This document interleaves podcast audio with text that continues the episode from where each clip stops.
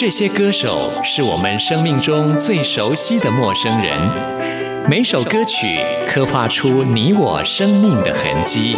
这些词曲创作人是流行音乐的莫扎特和贝多芬，每个音符谱写了你我人生的乐章。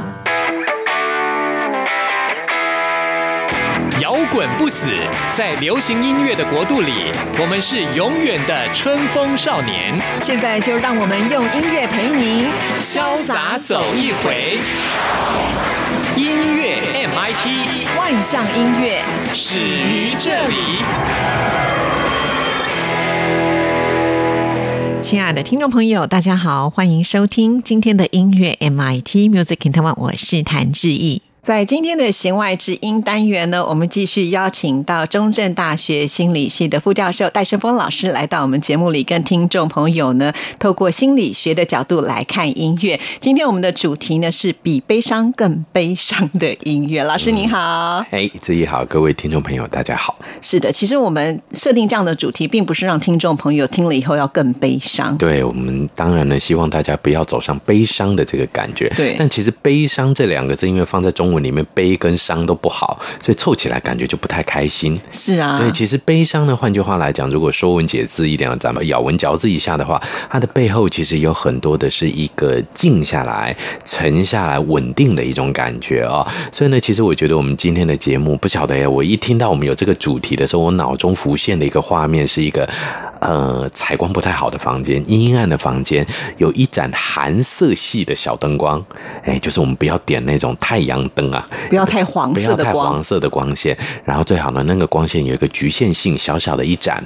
然后呢，您听的时候很热的话，记得把空调调凉一点，让自己的手脚有微微的冰冰凉凉的感觉，肩头有一点点凉凉的，好像快要发抖的感觉。哎，我觉得这个感觉可能会很容易进到类似的音乐里面，但小心不要感冒。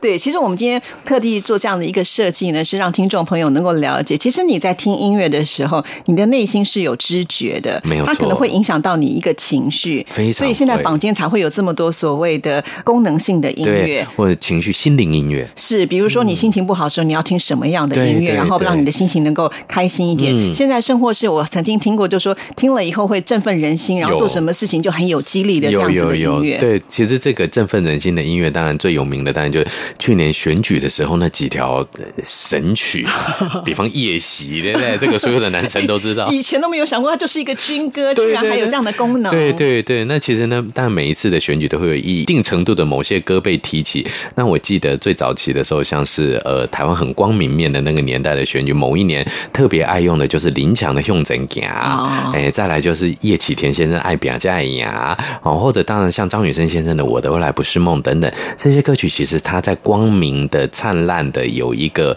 前瞻性的部分，给了我们一个很好的一个指引的推动方向嗯推动的那种指引的那种南针的那种感觉哦。那我们刚才介绍那些呢，主要是因为它也有歌词。对其实歌词它也可以左右一个人的想法。因为我的歌词告诉你，我就是要往前进，我的明天是光明灿烂的。错但是在我们今天的节目里面播的都是音乐，纯音乐。对，所以纯音乐的时候怎么去影响你？对这个效果就会更棒，而且呢，其实呢，少掉了这些语文上面的一些干扰之后，我们在听这些叫做比较沉静的忧伤或者是悲伤、忧郁的音乐的时候，其实换回来的大脑反而是最具有弹性的大脑。哦，真的吗？对其实我还以为是有歌词的引导会比较强烈。嗯，其实不是哦。其实我们在呃曾经做过的一个研究，其实蛮有趣，也是知觉心理学上的研究发现，我们请播报员播报一段美国金恩博士的那个《I Have a Dream》的那一篇那个致辞稿，它有几种播报方法。第一个就是让呃读者看《I Have a Dream》的文稿。第二个就是金恩博士的铿锵有力的发言，加上 I have a dream。第三个就是金恩博士的影像，但是他把那个声音弄得不是很清楚。他们发现这样结果呢，情绪起伏上最强烈的竟然是文稿不清楚的那一段。哦，真的吗？对，因为呢，他会觉得哎，你现在在讲什么？我不知道，我反而更有想象空间填字进去。哦，对，他反而更有那个想象空间，告诉你说哦，原来我可以更容易进去这个。所以各位不知道有没有发现，像我就觉得很奇怪，像有一个外甥女，好喜欢韩国欧巴，我在搞不懂她那么喜欢韩国欧巴干什么？她崇拜的不得了，而且她也不会韩文啊，高中生没有学过嘛，你在崇拜什么劲儿？啊她说你都不知道，九九，我跟你说，他们唱韩文歌好性感。我说，请问一下，歌词在唱什么？性感总要有点意义嘛？他说没有，我不知道他在唱什么。我说不知道唱什么还叫做性感？他说对呀，你看那个发音配上那个嘴型，加上那个甩个头，啊啦，好性感，就这个意思。也就是说呢，反而在一个拉掉了语文的字义干扰的情况之下，其实很多时候你的情绪、心灵上的认知，或者是这种。感情层面的东西就能够非常丰富的满意出来。是哇，听了这个专业的介绍之后呢，我们相信听众朋友以后在听音乐就不一定要拘泥在要听，一定有歌词。对对对，因为其实有些时候歌词会锁住了你的思考，但歌词很感人。换句话来讲，如果你没有进到那个歌词的词义里面，第一感觉不到。那第二呢，其实歌词很多都是寓意式的啊。但早期一点呢，比较，比方说有位佳人在水一方，八个字就写了多长的一段故事。那现在就不。一样啊！以现在的歌来讲，一定要唱的很清楚。有一条河，河旁边一个女人，那个女人站在河边，怎么是？你要写的很清楚，反而限缩了你的整个的想象空间。哦，对，所以听音乐真的很重要。对，所以我们一直觉得，像我也是在家里面，我们家电视都不太开的，每一年大概只有看台风警报的时候开。真的吗？那可以不用买电视了。对对对，后来发现最近把它停掉了，终于停掉了。对，因为其实我们会发现，如果把这些时间呢，大家吃饭的时候。不要看电视，放个古典音乐，讨论的东西就会不一样。也许不会增进我们食欲什么，或者是降低什么食欲，但是我们讨论的东西会不一样。嗯，对。所以，我们今天做这样子的一个设计安排，就是让听众朋友自己去体验一下，就听音乐之后，你听到的是一个什么样的感觉？对。其实，我们今天要用一个很有趣的测验的方式，让听众朋友自己去感受一下哦。那我们先来听第一段音乐，让我们听众朋友听了以后呢，呃，你的直觉会比较悲伤吗？如果呢，你觉得是，你就把它记下来。等一下呢，我们就按照不同的曲子来，请戴胜峰老师为听众朋友做解析。对，记得哦，你要记得是一个评分哦，我们给你们零到一百分，越一百就是越忧伤，忧伤越沉稳，越能让你感觉。闷闷的，平平的，对。那分数越低呢，就是你觉得嗯，越中立的，越和善的，越也许亮一点的，明亮一点的。是，所以呢，我们今天会准备四段音乐，让听众朋友来感受一下。而且这些音乐都是我们台湾优秀的音乐家他们呃最近发行的一些专辑当中的作品所挑选出来。我们先来欣赏第一首。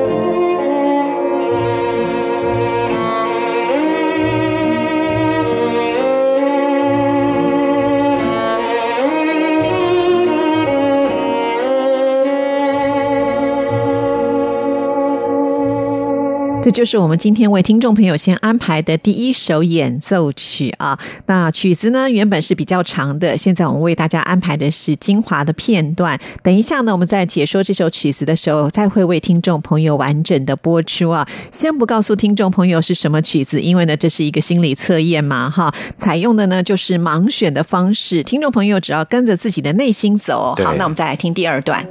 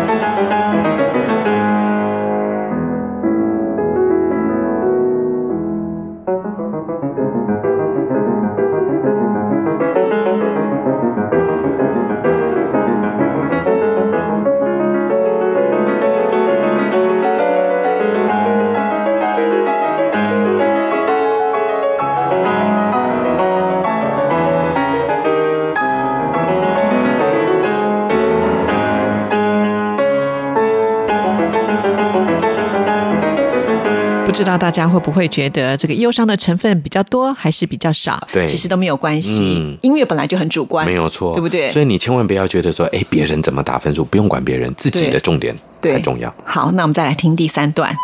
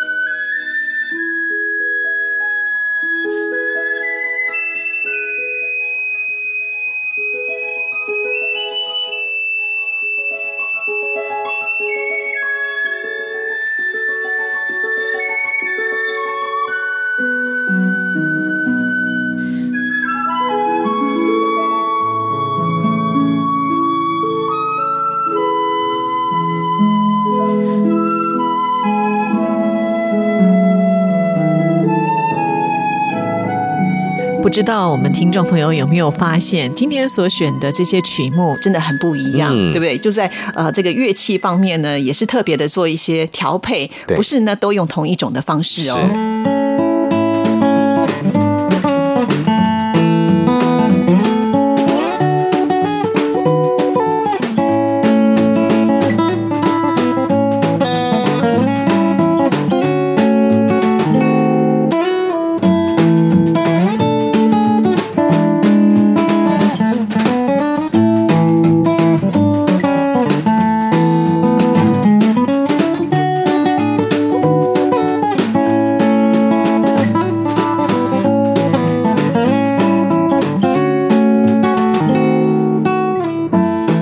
就是我们今天的最后一段哦。那我们的听众朋友听了以后是什么样的感觉？你的分数都打好了吗？有没有把它写在纸上面呢？嗯好，那我们就一一的要来跟听众朋友做剖析了对，。我们要来揭晓正确答案。对对对对这好像老师改考卷。但是你放心，绝对不会被当掉。对对对其实师不太爱当人吧？啊，不会不会不会，这当人现在要写报告的。对啊，这现在压力很大的，现在是老师压力很大对对对对对，我宁愿你不要来修，也不要让我当到你。不行啦，没有人修也开不了课啊。哎，说的也是耶，这个不过还好，国立大学两个人就可以开了。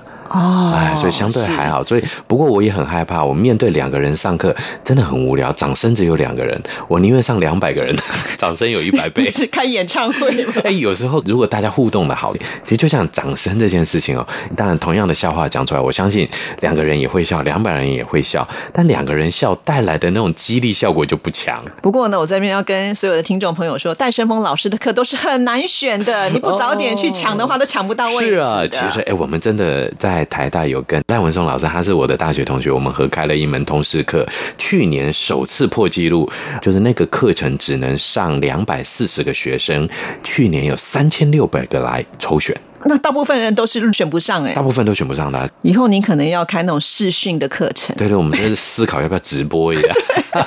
哇，真的很夯。所以听众朋友，你看你们多幸运，透过我们的广播就可以听到名师帮您分析。啊，对，我觉得讲分析应该是我我也不敢这么大言不惭了啊，最主要呃应该是说把自己的心得跟大家分享，因为我相信接触音乐是人类的天性啊，就像我们刚刚提到的，呃，不管今天是有歌词的音乐还是没有歌词的音乐，其实都是人类发展出来一个非常至真、至善、至美的一个表现。那其实呢，艺术的存在对心理学来讲是一个非常正向的一件事情。呃，我们可以透过艺术来做压力的疏解，来做人性的激发。那甚至有更多时候呢，呃，其实心理学家们也透过艺术进行精神疾病的治疗。哦，哎，所以就像我们刚刚听到的这些音乐里面，有非常多都具有沉浸情绪的作用。所以沉浸情绪并不是代表说这个音乐就是比较和缓平静，对不对？对，应该没有直接的关联。啊。我记得，因为呃，我现在在犯罪防治系服务嘛，啊，呃，在监狱里面，其实呢，他们每一天要。就寝的时候，都会播放一些比较安稳的歌曲。那当然，早期大家都会听过最熟悉的就是费玉清先生的这个晚安曲。对，那其实费玉清先生的声线啊，呃，我曾经听过那个监狱里面的大哥这样讲，有一点台语腔，讲很好讲。戴老师，我跟你讲哈，那个费玉清哈，还得娘娘腔，哈，还得声好听起来哈，就听起来哈怪怪的啊，可是就是很舒服。是，他就讲说，他也觉得男人。就要很低沉、很浑厚的声音，但是费玉清的先生就是能让他的情绪静下来，就是让他知道啊，今天一天的辛苦我又过了，是我又获得了一点点，不管成长也好，不管怎么，至少离出狱又更近一天了。而且费玉清先生的声音，在这一些朋友们的心中，不只是今天的沉静，还带来了明天的希望。那时候费玉清先生说要退出歌坛，哇，其实蛮震撼的。因为其实他的歌声在很多场合之下，我们如果就算把歌词拿掉、意义这个部分拿掉的时候，其实他本身的声线跟他搭配的这些配乐，给予当事人的感觉是一个整理再出发。然后我们听费玉清先生的声音，都觉得他是一个很沉稳的、很静下来，能让我们听了就是我们叫做耳朵喝醉了的耳朵怀孕了，耳朵怀孕了，耳朵喝醉了的这种，就是让你。好像就情绪状态就稳下来这样，那没想到对于呃像在我们监狱里面这些朋友们，他们竟然说，哎，其实他们会觉得听完他的歌才能放心的告诉自己明天还会来。嗯，哎，这是一个好奇怪的事。所以你看，选对轻的音乐多么的重要。对，今天即便呢，在我们这个单元当中，你好像测出自己的悲伤的程度比较多，但是我觉得也没关系。你就是了解自己之后，你就可以选择更好的音乐来帮助你改变这种情绪。对，当你真的。今天考试考不好，被老板骂了，那你回去的时候就放你激励人心自己的歌曲，你就选择正确的音乐来听的时候，其实它会有改变的。没有错，其实我们现在也发现，越来越多的一些心理治疗的专业的从业人员开始学习我们叫做艺术治疗的这些方法。目前比较多的艺术治疗都来自于作画。啊，让你用绘画的方式来表达自己，或者是叫做园艺治疗啊。其实园艺治疗也很有趣啊，因为它可以看到一颗种子从发芽、长成、在开花结果之后再凋谢，整个的生命过程。那第三种还有一种叫做生命治疗，就是其中最经典的，在日本有一个案件，这个案件呃，台湾的朋友们可能不了解，那它是一个很残忍的青少年犯罪案件。那加害者呢，虐杀了一个少女这样的一个案件，但他没有被判死刑，最后他在。在少年监狱里面呢，他被赋予的一个治疗就是他要亲手抚养小鸟。因为小鸟在一年左右的白纹鸟，在一年到两年就会死掉。它要亲眼看到一只小鸟在它的照顾之下最后离开，一个弱小的生命，它如何让它变得能够成长茁壮，最后却不得不走开这样的一个生命历程啊，这也是一种治疗的方法。那近期很流行的，又能够打破这些器材界限的，大概就是音乐治疗哦。对，所以你看，今天学到这堂课之后呢，嗯，我相信很多的听众朋友就可以先帮自己来诊断一下。我觉得很可以耶，真的可以练习。一下哈，那我们刚才呢，第一段听到的这个音乐呢，就是《忧伤小夜曲》哇，这可是我们台湾非常知名的曾宇谦他所拉的小提琴啊。那《忧伤小夜曲》，其实我们看到这个名字的时候，会有一点点联想，说它是不是忧伤的指数就比较高呢？嗯，其实我们都会觉得忧伤又是晚上听的小夜曲哦，听起来感觉好像就是哇，好难过，好难过。但是其实呢，《忧伤小夜曲》它本身带来的这个效果，主要是因为它是弦乐的关系啦。弦乐本身。在我们的听觉感受上来讲，属于高频一点点。呃，不知道自己有没有听过这种叫做如泣如诉啊？对，好像弦乐器最能够展现这种特色这四个字最最常用的叫如泣如诉。其实应该说起来，这种忧伤小夜曲，它本身带来的虽然是呃名称上是忧伤，我相信这有翻译上的问题了啊。除了这个之外，更重要的事情是，它带来的是一个一个人娓娓道来的这种感觉。哦，嗯，那他的这个忧伤指数的分数有多少呢？我觉得，如果以我自己看起来的话。我会觉得大概一半一半吧。好，那我们给他一个解释好吗？对，我觉得这个解释比较是呢，呃，我们必须要接受自己的心情起起伏伏的。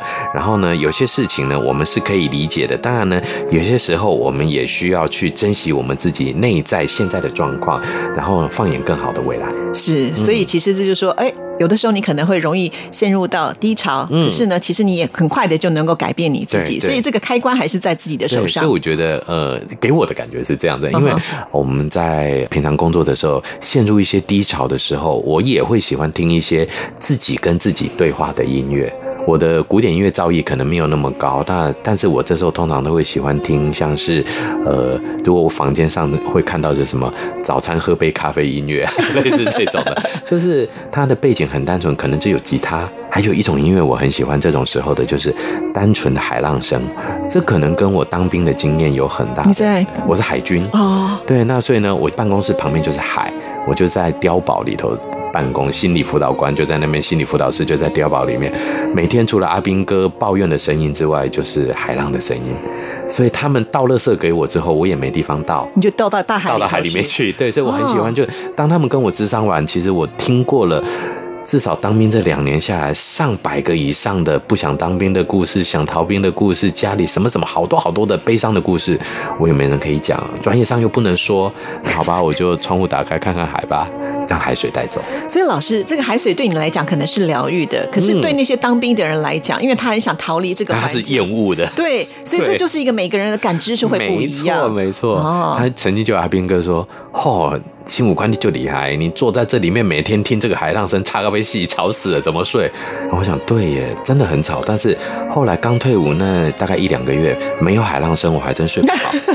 对，习惯了吧？但很多海军都这样，晕船晕久了，站在陆地上都会晃，那这样，所以就是反而习惯了。对。嗯哼，所以很很有趣的部分就是，明明是一样的一个物质的东西，可是，在每一个人的心境上的不同的时候，它产生的效果就不一样。对，所以就像刚刚我们这种忧伤小夜曲，其实呢，因为在晚上听、白天听，或者你本身心情呢比较沉稳或者比较激昂的时候听，它带来的效果应该都是不一样的。好，那听众朋友，如果呢你选择的是这个是你的第一名的话，其实你也就不用很担心了。对对对你不是那种很忧郁的人啊。是。那听了老师的解说，我们继续再来感觉一下，下是不是跟你当时第一次盲听的时候的感觉是一样的呢？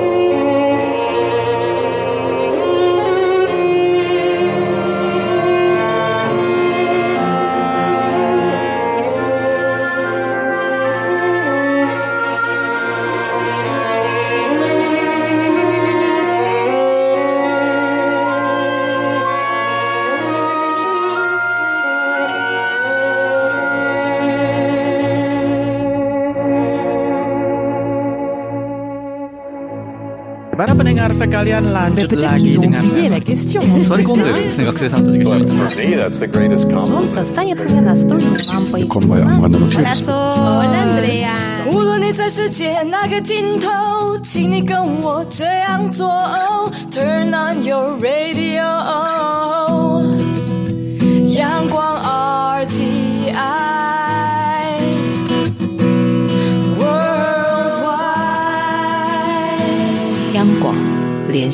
世界的桥梁。这里是中央广播电台台湾之音，听众朋友现在收听的节目是音乐 MIT Music in Taiwan，我是谭志毅。现在进行的单元是弦外之音，邀请到的就是心理专家张胜峰老师，透过心理的角度来欣赏音乐。我们今天玩了一个游戏啊，就是透过呢音乐的盲测来了解一下自己内心的悲伤指数到底有多少。我们刚刚听到的第一段音乐呢，就是小提琴演奏家曾宇谦所演奏的柴可夫斯基《忧伤小夜曲》，收入在他最新发行的专辑当中。那第二首呢，就是台湾非常知名的新生代钢琴演奏家卢易之所演奏的肖邦第三号诙谐曲啊。呃，其实我们听到诙谐曲就觉得，哎，它应该是比较有趣，因为在古典音乐的解释当中呢，它就是比较惊奇的啦、幽默的啦。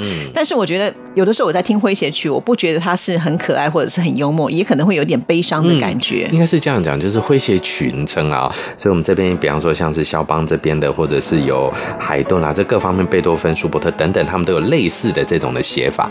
这可能是当时的这种呃音乐风潮影响之下，在那个年代的时候流行的一种表现方式。那在，那个年代的诙谐跟我们现代的诙谐可能就不是那么的像啊。那甚至。当年的幽默跟现在的幽默又不是那么的像，所以也许有些人会觉得说，哎，听这些诙谐曲的音乐，可能背后有一点点参不太透的感觉。对然后就觉得，嗯，奇怪，这诙谐在哪里？对啊，就好像说我们明明看一个小丑的表演，我们会觉得说那应该是很有趣的，可是大家又讲说这个小丑的内心通常都是很悲哀的。对对，所以这就是产生一种冲突性。对，所以其实呢，把这种叫做曲名上面哈，就像刚刚的这种悲伤的哀伤小夜曲这种感觉，两个去对照来看的时候，可以发现呢，诙谐曲的确在它的这种轻快性上面，那一般来讲，我们也会发现，就是在旋律上面或者是节奏上面比较轻快一点的音乐，带给大家会有比较光明一点点、约莫正向，或者是什么呢？负点。嗯啊，那这种附点型的乐曲，噔噔噔噔这种的哈，也会让人家觉得好像比较有跳跃感。对对对，然后哎，是不是有一点小小的 trick 在里面？嗯哎，小小的设计点在里面，会让人家觉得有趣。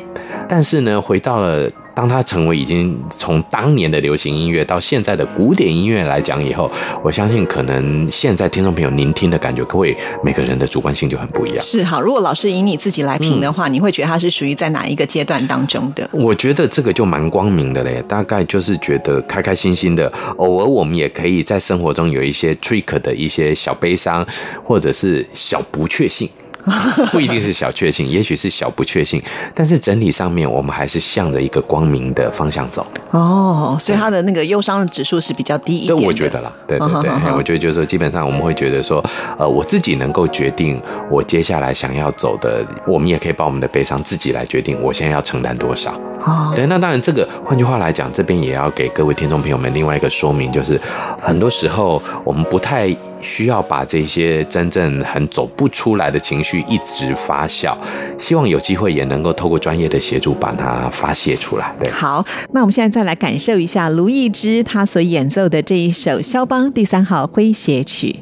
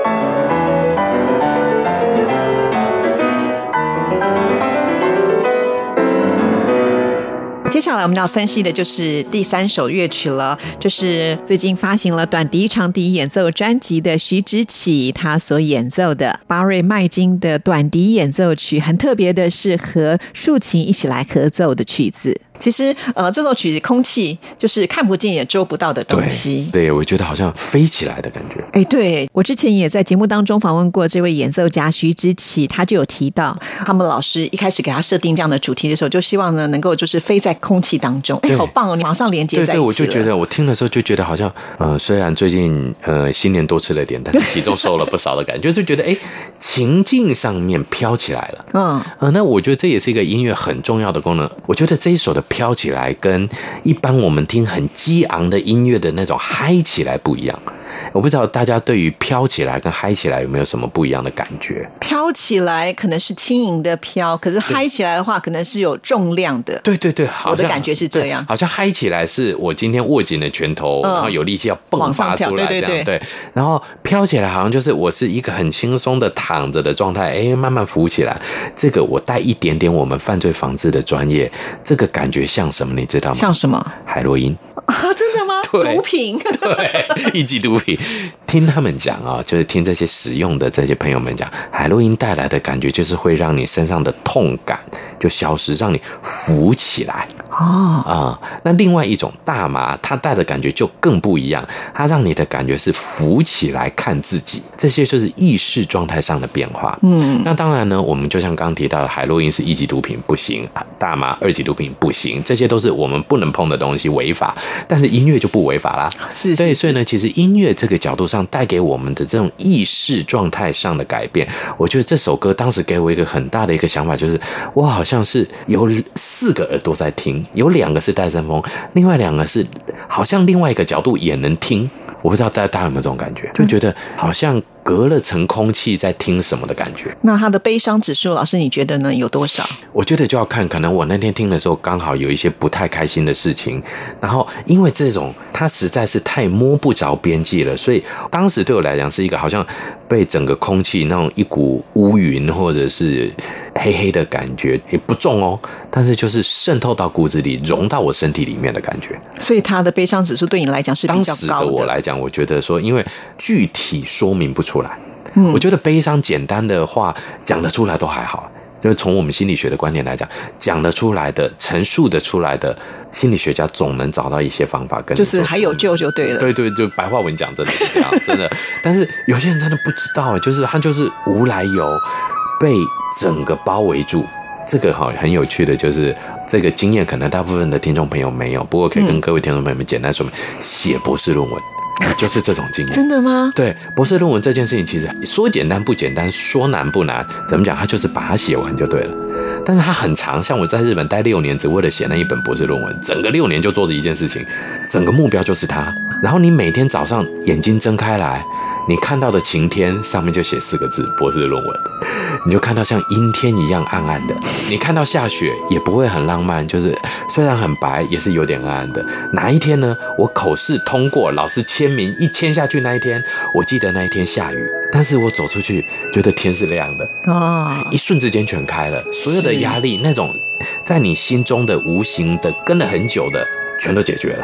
这一首音乐让我很快速的会有这种变化。对，所以即使听众朋友选到了这首曲子，你会觉得好像我的这个悲伤指数是比较高的，嗯对但是你也不用担心对，其实就是要看你当下的一个情境。对对对，我当时的经验是这样哦，子。是了解了。所以在努力或是奋斗的过程当中，它是非常辛苦的，但是一定要坚持啊，总有拨云见日的时刻了。那我们现在再来感受一下吧。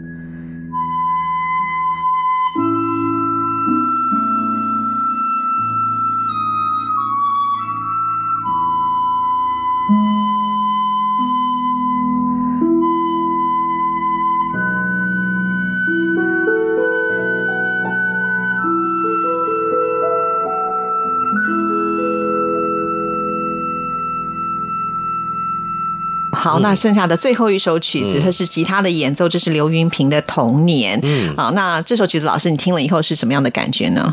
我比较奇怪，因为我坦白讲哦，呃，我的童年生活的并不是我想象要的童年。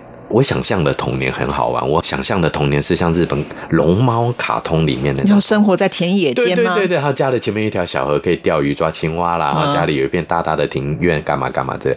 从小因为我爸妈工作的关系，他们是开药房的，店门口就敞开，怕小孩不见，所以我爸妈就把我跟我姐姐腰上绑一条麻绳，然后呢绑在我们家顶阿卡的那个大柱子前面，我们就在柱子范围在那边 有一个半径范围对对对对，像小狗一样，就这样。然后 那些客人来就会喂食，然 后真的像小狗一样在咬。